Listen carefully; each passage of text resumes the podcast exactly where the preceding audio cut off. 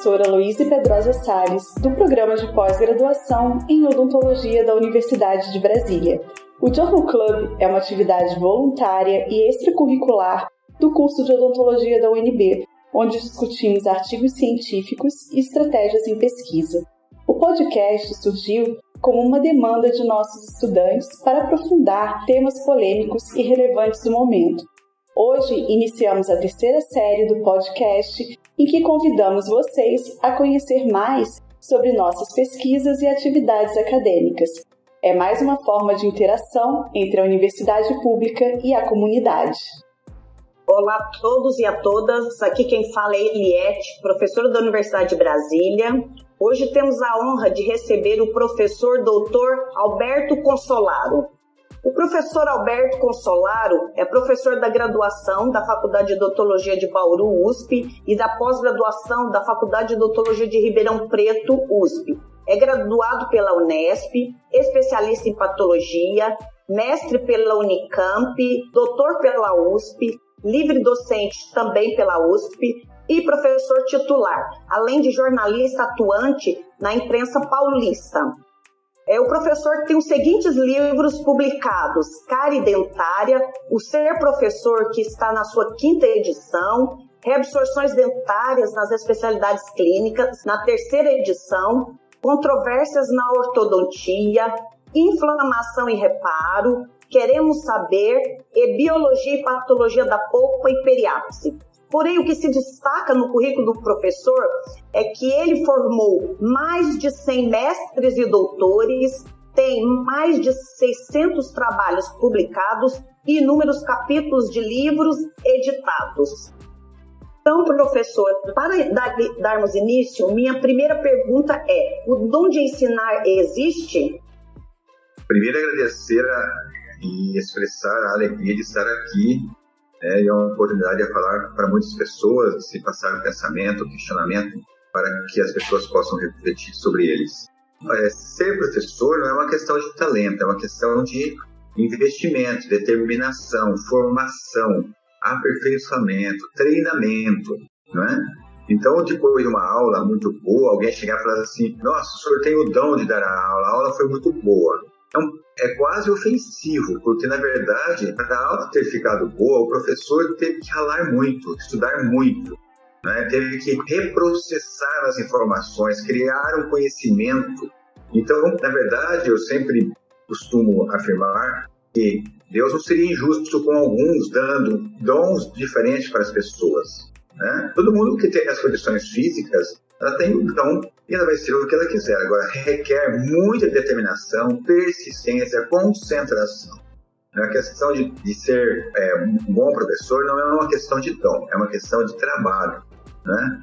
E é da mesma forma, eu vou contar um exemplo bem típico de mais conhecido né? É, na, na, imprensa é, esportiva, né? é o caso do jogador Oscar de basquete. Né? Então todo mundo falava que ele, que ele tinha, que ele tem a mão santa. E ele se sente ofendido. Falou, não, santa nada. Eu, ele não, não tinha nenhum treino e nenhum jogo que logo depois eu ficava treinando cestos de três pontos. É muito trabalho, muita relação, é muita relação. Meu, ele falava, o meu, a minha mão não é santa, é que eu treino muito.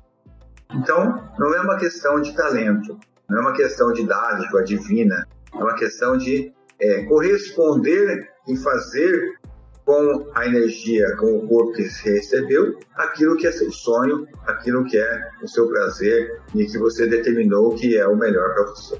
Professor Consolaro, muito obrigada por participar do nosso podcast, viu?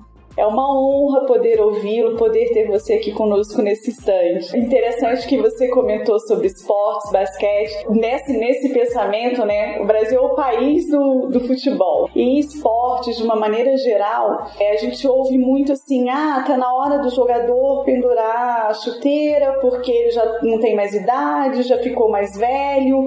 A gente ouve isso muito também na área de informática, né? De TI, que é uma área que está sempre renovando, que a pessoa já já tem mais idade, então ela já não está mais familiarizada com as novas tecnologias e tal.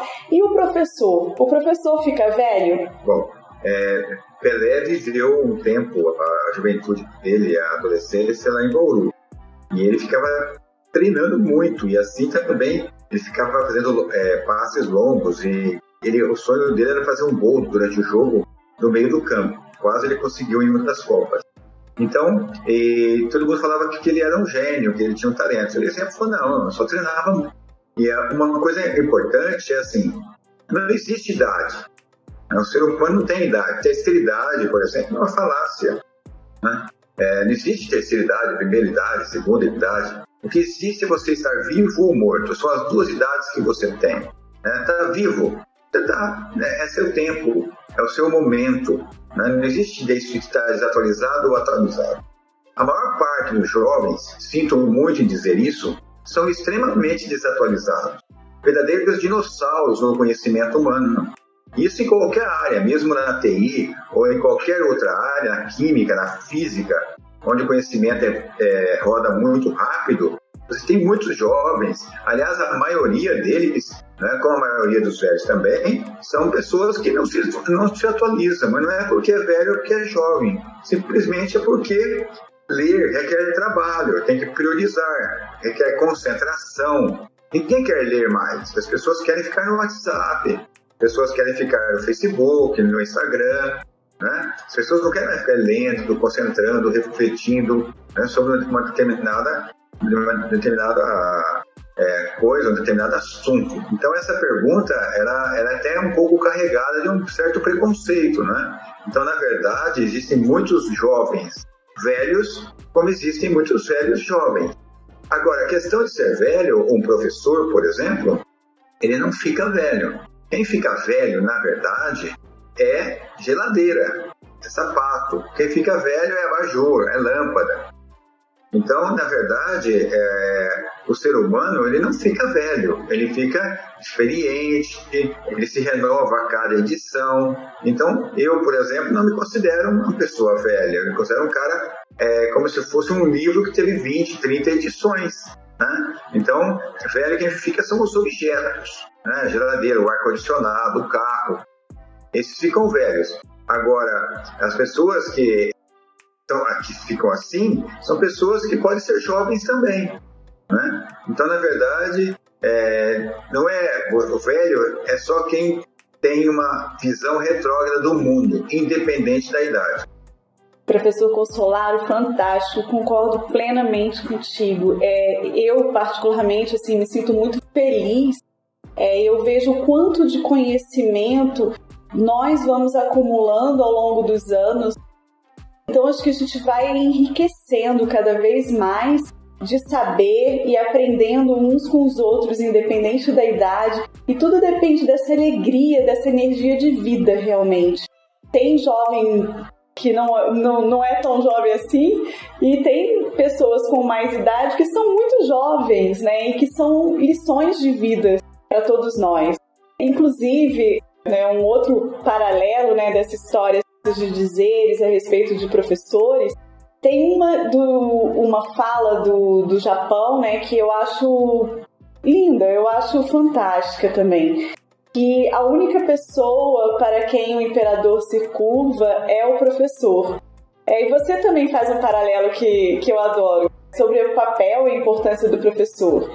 Então explica para os nossos ouvintes por que ser professor é como plantar tamareiras. É, existe muitos professores velhos e jovens, independentemente da idade. Né? Essa, essa jovialidade está muito mais relacionada com a com a, com a vontade de sonhar, de participar, né, de contribuir, do que com a faixa etária. Né? Então, é, lá no, no, no Japão, o, todos têm que se curvar a coluna o imperador. A única profissão que é dispensada disso realmente é o professor, né? E, mas eu concordo que tem professores também que velhos professores e que é, não necessariamente por causa da idade ele se tornou um sábio, né? Sabedoria não tem nada a ver com isso. Claro que a idade facilita o acúmulo de conhecimento, né? o acúmulo de reflexões, de aprendizado, mas não necessariamente. Agora, as tamareiras, elas demoram 90 a 100 anos para, depois de plantada, é, oferecer a sua primeira é, safra. Né? Então, quem planta tâmara só vai colher as tâmaras depois de 90 anos. Em geral, não dá tempo de quem plantou colher as tâmaras. Quem vai colher será alguém de uma outra geração. Então, um plantador de tâmaras foi surpreendido com uma pergunta de alguém que passou por ali e falou: Mas por que você planta tâmaras? Você não irá tê-las. Né? Olha a sua a idade, você tem 20 anos, você tem 30 anos. Né? Você não vai conseguir viver até 120 anos para colher essas tâmaras que essas plantas irão é, oferecer. Aí ele disse: É, mas se, se, eu pensasse assim, a pessoa que plantou isso para eu comer, se ela, não, se ela pensasse só em, em colher o que planta, ela, eu não comeria tâmara. Na verdade, o que significa é que plantar tâmaras é você ter a ideia de que o mundo é uma sucessiva sequência de gerações e que uma tem que fazer pela outra. Né? No mundo, por exemplo, você só consegue fazer as coisas se você aproveitar o conhecimento anterior. Né? E na literatura, nas aulas, nas aulas né? nos levantamentos bibliográficos, o que, que é? O que, é uma referência, a, a lista de referências bibliográficas em um trabalho, em um livro? é falar, é mais ou menos dizer assim, olha, eu escrevi isso, eu escrevi esse trabalho, mas eu escrevi ele a partir do pressuposto que foi descoberto, foi explicado por essas pessoas aqui que eu estou relacionando. Por isso são chamadas de referências. São pontos, são paradigmas, são pontos de partida. Né? Então é muito importante é, esse capítulo, é indispensável. Toda obra tem que ter suas referências biográficas, ou seja, a partir do pressuposto dado a partir dessa, dessa geração que está aqui atrás que eu estou mencionando, é que eu construí o que eu escrevi para vocês. Então, é, é, essa característica das tamareiras, ela é bem usada para explicar a todos que uma geração depende da outra em todos os sentidos, não é só no sentido de comer as frutas, mas dos frutos, na parte da intelectualidade, na parte das artes, né? O importante é que o jovem tenha essa ideia e a partir daí, né, vai ter uma outra conduta frente à vida. Não é muito importante isso. E às vezes você coloca lá referências bibliográficas, você nem sabe por que, você coloca aquilo. É para referenciar, para reverenciar o conhecimento anterior, né, construído pelas outras gerações. Então, dando continuidade, né, nossa discussão sobre o ser professor está fantástica. Uma felicidade participar aqui com, com você, professor. Ah, que bom. Então, em Professor Consolaro, em seu livro, O Ser Professor, já na sua quinta edição, você relata que o objetivo de um professor não está mais em apenas ensinar um tema específico, como, por exemplo, ensinar a patologia, mas também ensinar o estudante a pensar, a pesquisar, a investigar e a ter autonomia para aprender nesse mundo dinâmico e globalizado cuja verdade é transitória e fugaz. Mas como fazer isso? E ainda gostaria de saber se esse seria seu livro mais importante. Do ponto de vista filosófico, é o livro mais importante, sim. Né? E agora, sobre a questão de como você induzir o questionamento, a primeira coisa que um professor tem que ter, se ele não for isso, é, vocês me desculpem, mas ele tem que ser o professor tem que ter um certo grau de cultura. Ele tem que ser minimamente culto, para que ele não converse só sobre um determinado assunto. Né? Então, é, quando você vai conversar com os seus alunos, na sala de aula ou não, né, você tem que abordar a situação da, do que você está falando com o mundo que cerca. Né? Tudo que, está, que você fala tem implicações laterais. E é a cultura que te oferece isso. O que, que é cultura? Às vezes a pessoa pensa que cultura é escolaridade. Não é. Que cultura é educação. Não é.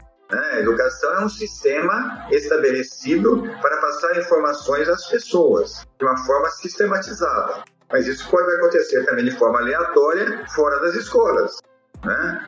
Tem que lembrar sempre que Jesus, Sócrates e muitos outros pensadores e muitos empresários são praticamente analfabetos, né? Então, é, então, por quê? Mas isso não tem nada a ver com cultura nem com inteligência. A cultura é tudo aquilo que só o homem faz, os animais não.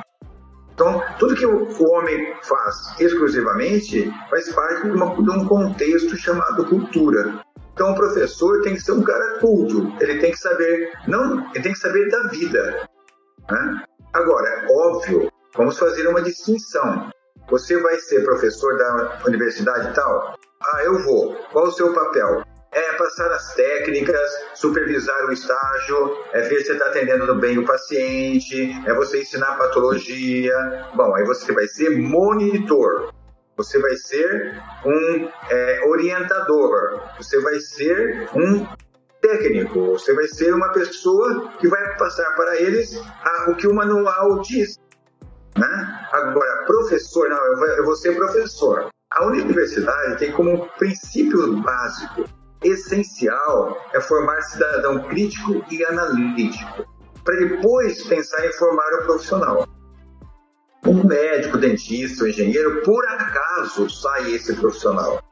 Nesse processo de formar esse profissional, os professores têm que induzir neles a análise, a crítica, a dúvida, o ceticismo, né? o não acreditar na primeira, né? a deixar a fé para a religião, a deixar a crença né? para a política. Então, é, o professor tem que ensinar o indivíduo a pensar, a ser crítico, a ser analítico. Se ele faz isso, por exemplo, na análise de uma restauração, na análise de uma ponte, na análise de um material qualquer, ele vai, vamos analisar esse material. É a mesma coisa que ensinar. Eu, falar para ele, eu vou ensinar você a ser crítico, a ser analítico. Um professor tem que induzir, questionar e não ser dono da verdade. Por isso que o professor na sala de aula tem que ter a ampla e irrestrita liberdade de questionar, de opinar, de contradizer, né? de simular, de hipotetizar. Né? Então, essa é a grande diferença de um professor com um monitor. As, muitas escolas hoje não contratam professores, contratam monitores, orientadores. Né? Para quê? Para passar técnica, para formar um indivíduo técnico. Então, essa universidade não está cumprindo a função dela, que é formar cidadão com capacidade crítica e analítica e profissionais competentes para o exercício de uma determinada profissão na sociedade, sempre pensando em resolver os problemas para a sociedade e não individualmente. É muito importante. Muitas escolas do Brasil, ditas universidades, verdadeiramente não são universidades. São escolas colegiais, né? são escolas técnicas, né? Então, e isso é, é, é, vale para a medicina, vale para até o que é quase impossível, né? Na advocacia. Né? Você tem que ensinar a indivíduo a pensar, analisar, criticar, a decidir, a julgar até quando for necessário e induzido por um processo social. Então é muito importante né, você é, entender isso, né? Que professor é diferente de monitor, de orientador, de segmento de caso, né? Então é, é totalmente diferente, né? Então sempre o professor ele tem que ser necessariamente um indivíduo culto. Então se ele é culto, as suas aulas serão amplas, serão questionadoras. Você não pode fazer perguntas prontas, perguntas e respostas prontas para o aluno. Ele tem que saber pensar, questionar, né? E ele tem que valorizar tudo que ele fala. Ser professor dá trabalho, porque você tem que ser tolerante, saber ouvir, saber ser contrariado, saber contrariar, né? saber concordar e discordar, agradecer né? e ressaltar. Né? Então isso dá muito trabalho. Mas ser professor é uma coisa maravilhosa e não é à toa que o imperador do Japão se curva frente ao professor. Aliás, eu quero aqui abrir uma, uma, uma observação. Qual é, qual é o país que geralmente é, na América Latina existe um na ONU um índice de felicidade. Então, quais são os países mais felizes? Todo ano tem uma relação. Na Europa, geralmente é a Finlândia, a Dinamarca. Então, nas Américas, em geral, o campeão ou é o Uruguai ou é a Costa Rica. Na Costa Rica, por mais incrível que possa parecer, é um país pequeno, mas as pessoas vivem felizes lá. Né? A sociedade é uma sociedade muito satisfeita consigo mesmo. E ao analisar o país, Você observa, por exemplo, que as pessoas não vão ao posto de saúde lá, não vão ao hospital, não vão ao ambulatório. É o sistema de saúde que vai até as pessoas, né? periodicamente. E a outra coisa que você tem lá, que faz mais de 100 anos, lá não existe forças armadas, não há necessidade para isso. E o que é encantador, há mais de 100 anos, todos os presidentes da República foram professores. Isso faz com que, porque a força política no imaginário popular de um líder é uma coisa que vocês nem imaginam que possa existir. Em países bem administrados, isso é uma coisa que você é muito marcante. A Costa Rica é um exemplo, o Uruguai é um exemplo, né? e a Nova Zelândia. O que a primeira-ministra fez na pandemia, está fazendo, a, a Jacinta, é uma coisa maravilhosa. Quando tem um caso, ela provoca lockdown no país ou na cidade. Né? Então, a força que tem um líder responsável, culto, coerente. Né? Então, por isso que lá na, na, na Costa Rica, praticamente, sistematicamente, todos os presidentes são professores. Isso é um país desenvolvido. O país desenvolvido não é o rico. Não é o que tem bomba atômica. País desenvolvido é aquele em que todos os seus indivíduos, todos, desde aquele mais simples até o mais sofisticado, se sentem felizes em viver naquele contexto. Isso é um país desenvolvido. Costa Rica, Uruguai, Finlândia, Dinamarca, Noruega, Suécia, Islândia. Nós temos vários países desenvolvidos, muitos, muitos. Sua fala agora nos leva a refletir bastante todos os sentidos, a sair fora da caixa e pensar em todo um contexto né, de país, de política, de economia, de conhecimento, de cultura, do saber. E nessa linha, né, eu queria te pedir para falar também um pouco mais da importância de um professor se tornar alguém diferenciado diante dessa formação transdisciplinar. E também conta mais para nós sobre o café filosófico. Bom, é... cultura ela é transdisciplinar. Um professor ele não pode ficar limitado a uma área só, a um conhecimento só. Né? Ele não pode ser um, um indivíduo e um discurso só. Né? Então, transdisciplinar significa você transitar livremente pelas várias áreas do conhecimento. Quando você fala interdisciplinar, significa que você pula de galho em galho, de casa em casa, cada uma disciplina, mas sem cerca, sem limite. Né? Multidisciplinar significa um monte de coisas juntas, mas individualizadas. O transdisciplinar, não. Você fala de patologia, você fala de ortodontia, você fala de endodontia. Né? Na medicina, se fala de infectologia, pneumologia, microbiologia, imunologia, clínica médica. Você não pode ter limites. O professor, ele tem que ser culto, ele é um, ele é um indivíduo, um profissional do saber, do conhecimento. Né? E aprendam, e é importante que todos aprendam cedo, porque senão o país vai demorar muito para mudar. Educação não muda ninguém, educação é um sistema. Né? É um sistema, é um esquema para repassar conhecimento, para repassar informações, para repassar dados, para repassar ciência. O conhecimento, a cultura, ela vem da reflexão. O saber obtido com as informações é, vem da reflexão do, em cima dessas informações. Né? Então, como ver o mundo? Né? Se você é, prestar atenção hoje, as pessoas não, elas não conseguem mais ver o mundo. Ninguém mais vê o mundo, ninguém senta para ver o mundo. Nem no banco da praia, nem no banco da praça, ninguém mais vê o mundo. As pessoas veem a tela do celular e mais nada. As pessoas não veem nada que não seja o WhatsApp, é, Instagram, Facebook, né? Então as pessoas só veem isso. Base de dados, site de notícia, as pessoas ficam fechadinhas naquela telinha. Né? Vejam o mundo, desligue um pouco. Tem gente que chega em casa e não vê nem o companheiro que está lá. Mal enxerga o filho e fala: hoje já está na tela. Não, você tem que olhar na janela e ver o que o mundo está acontecendo. Né? Você tem que observar o mundo e não através da telinha do celular. Então, transdisciplinar significa saber de política, é não se omitir de opinar por medo. O medo vem da ignorância. Toda vez que você tem medo, você pode pensar: eu sou um ignorante em alguma coisa, por isso que estou com medo.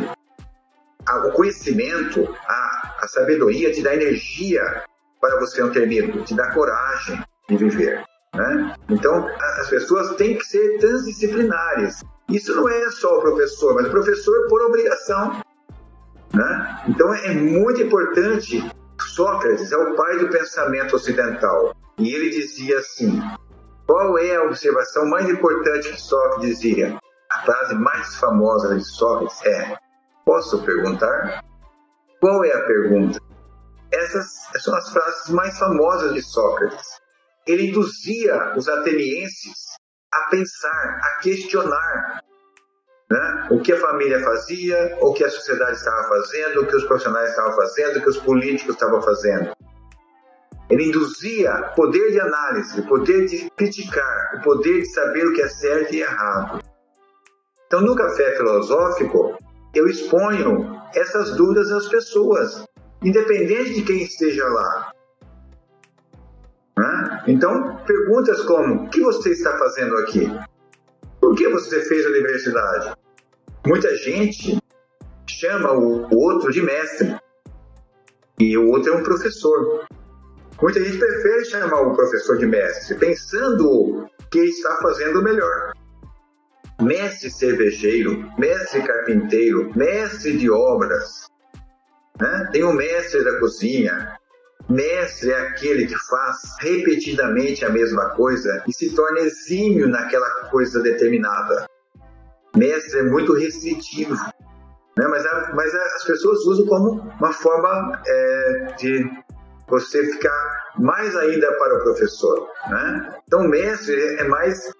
Ele é exímio, mas ele é mais limitado. O professor não. O professor é aquele que professa a vida, que vive a vida, vê o mundo de forma multifacetada. Ele entende que outras pessoas podem ver o mundo de uma forma diferente uma mesma rua, uma mesma casa o mesmo carro, o mesmo livro, o mesmo filme, são diferentes para duas pessoas, são diferentes para dois gêmeos. Ou seja, a mente humana, a partir do questionamento, da pergunta, do raciocínio, da dúvida, você tem que implantar a dúvida. Né? Você tem que dar liberdade às pessoas para fazer isso. Né? E a partir daí você faz as pessoas pensarem, a questionarem. Né? Então, é, isso é tão importante que chegaram para Sócrates e falaram assim: ou você para de fazer isso, ou nós vamos te condenar a se suicidar tomando cicuta. E ele falou: se eu, poder, se eu parar de me questionar, eu prefiro me suicidar, eu prefiro tomar cicuta e ir embora daqui. E assim o fez. Porque se ele dizia assim: a vida sem reflexões não merece ser vivida. Refletir é pensar no que você viu, no que você ouviu, no que você escutou, no que você sentiu. A vida é uma reflexão constante. Né? Mas não dá para refletir só na tela do celular. Aí é difícil. Hoje, talvez o único lugar que restou da casa e da vida da pessoa para refletir é o banheiro durante o banho. Fora isso, e assim mesmo estão pensando em fazer celulares à prova d'água. Aí acabou até o banho, até a reflexão durante o banho. Né? Então, a vida tem que ser pensada, tem que ser raciocinada. Você tem que entender, viver as pessoas que estão ao seu lado, sentir a sua respiração, o seu cheiro, seu pensamento, seu olhar. Né? Isso é viver. É isso mesmo. Como é bom, assim, sentar e contemplar as ondas do mar, observar os pássaros voando, vem uma tempestade aproximando, eles voltam para o ninho. As pessoas não fazem mais isso, né? É, é tela do celular e essa contemplar, o viver, o aproximar mais dessas coisas, isso faz falta e faz a diferença. O que é exatamente o café filosófico? Como que ele acontece? Ele tem acontecido de forma remota agora? Como é que, que, que evolui? Por falta de vontade, não. É que às vezes eu acho que contato pessoal, é, nesse caso, é muito importante, mas também é por causa de prioridade. Mas é assim, você convida é, vamos imaginar assim, vamos fazer um café filosófico é, na biblioteca tal, vamos fazer ah, no, é, na biblioteca da universidade, ou numa sala de aula da universidade, ou num restaurante, é, ou num bar, ou então em uma livraria, um local ótimo para fazer café. E aí você anuncia na internet que vai ter é, um café filosófico sobre a vida, sobre é, o universo, sobre se a Terra é plana, ou de tema livre, o café filosófico para discussões e reflexões. Você ouvir na internet vai aparecer lá 20, 30 pessoas, 10 pessoas, e a partir dali você vai, começa a questionar, né? Por que que vieram ali? Ah, porque eu estava sozinho em casa. Aí começa, né? Você acha que a solidão é, é uma coisa constante hoje? Aí da vida da solidão vem as relações, das relações vem seu mundo, acolhe. Porque você veio aqui, não veio ser acolhido pela família. O que é família? Né?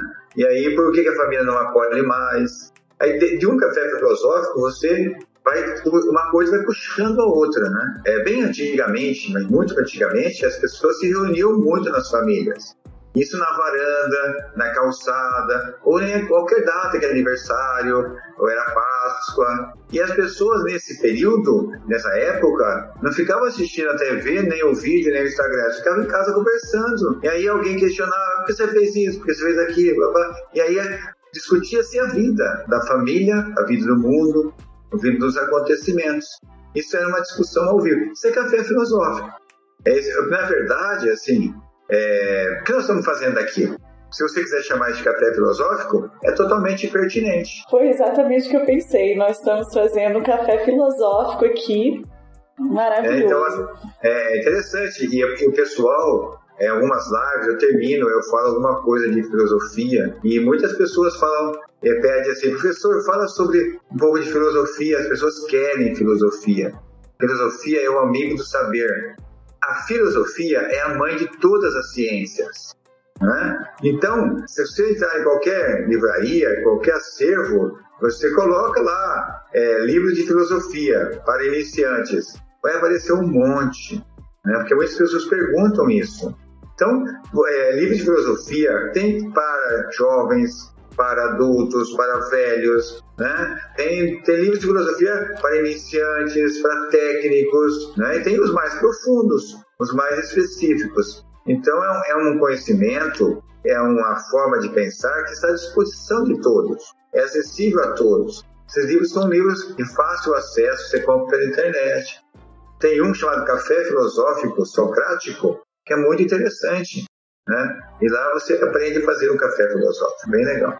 Então, estou adorando aqui a nossa discussão, em especial, professor, eu adorei essa associação entre o ser professor e o ser presidente. Acho que isso daria um excelente artigo nesse momento que nós estamos vivendo no Brasil. Então, eu gostaria de enfatizar que o professor Alberto Consolaro formou professores de todo o Brasil e que esses professores levam os conhecimentos adquiridos por onde eles passam e por onde eles ensinam. E hoje eu queria agradecer também o professor Alberto por isso, por ele ter formado vários profissionais de qualidade por todo esse Brasil. E queria confessar que há 25 anos, ou quase 26 anos, eu assisti o concurso titular do professor Alberto e que isso me estimulou muito e passou a ser um sonho que após 25 anos se concretizou. Então minha pergunta, professora, é que você para que você fale sobre isso, sobre os vários profissionais, mais de 100 mestres e doutores que você formou por todo esse Brasil. Na verdade, é, esses números que você falou estão um pouco defasados, mas tudo bem. É, esse, primeiro que esse, muitos dos meus orientados estão no mundo inteiro. Alguns participam de universidades, até da, da MS, tem participantes lá. E, e também eu formei muitas pessoas na América Latina, né? portugueses, né? espanhóis. Então, assim, eu sempre tive muita vontade de não, não passar despercebido, né? Como uma pessoa que tinha vontade de aprender, que aprendeu alguma coisa e guardasse isso para si mesmo, né? Eu acho fundamental né, essa postura de você passar para o outro o que você aprendeu, né? mesmo que seja imediatamente anteriormente que você aprendeu, já passar para frente, porque isso significa melhorar o mundo, melhorar as pessoas. Né? Eu acho isso muito, muito interessante. Como também escrever. Hoje eu já tenho mais, muito mais de mil artigos escritos. Né? E eu tenho certeza que cada artigo que eu escrevi, né, a pessoa que leu, né, ela, ela com certeza ela, ela acrescentou alguma coisa. Como eu acredito, né, é, que existe o currículo, a plataforma de currículo lá celestial agora, né? Então eu acho que isso vai contando ponto positivo para mim lá. É importante isso, né? Fazer o bem às outras pessoas também é enriquecer o seu conhecimento. O professor é isso, né? Ele vai sempre querer que o outro também melhore, né? Eu não consigo entender, né? Como como que alguém não culto né? É, cultura não é educação, não é escolaridade, é sabedoria, é, é informação e é sensibilidade, coisas o homem faz. Então, uma pessoa, para chegar a ser presidente da República, necessariamente tem que ter cultura. Né? Se não tem cultura, é previsível, não vai dar certo. E aí se fala, ah, por que você está falando isso? Por causa do presidente atual ou do outros? Não, é só pegar o histórico anterior do nosso país e de outros países, seja qual for o país. Se você for pegar a história de cada presidente, você vai ver que o desempenho de cada um, agora ao crivo da história, sem o calor da atualidade, você vai ver que a história diz bem claramente e mostra claramente os mais cultos foram os melhores presidentes. Estamos todos aqui refletindo. É verdade. É importante, Luiz, dizer, claro, que eu devia ter que ser culto. Não precisa ser doutor e nem ser poliglota. Sim. A questão é a cultura. Então, quem tem cultura é que tem vida intensa, quem tem, quem vive, quem trabalha, né? Então, você tem que perguntar assim, aquele presidente, ele trabalha com o quê? Ele foi professor aonde?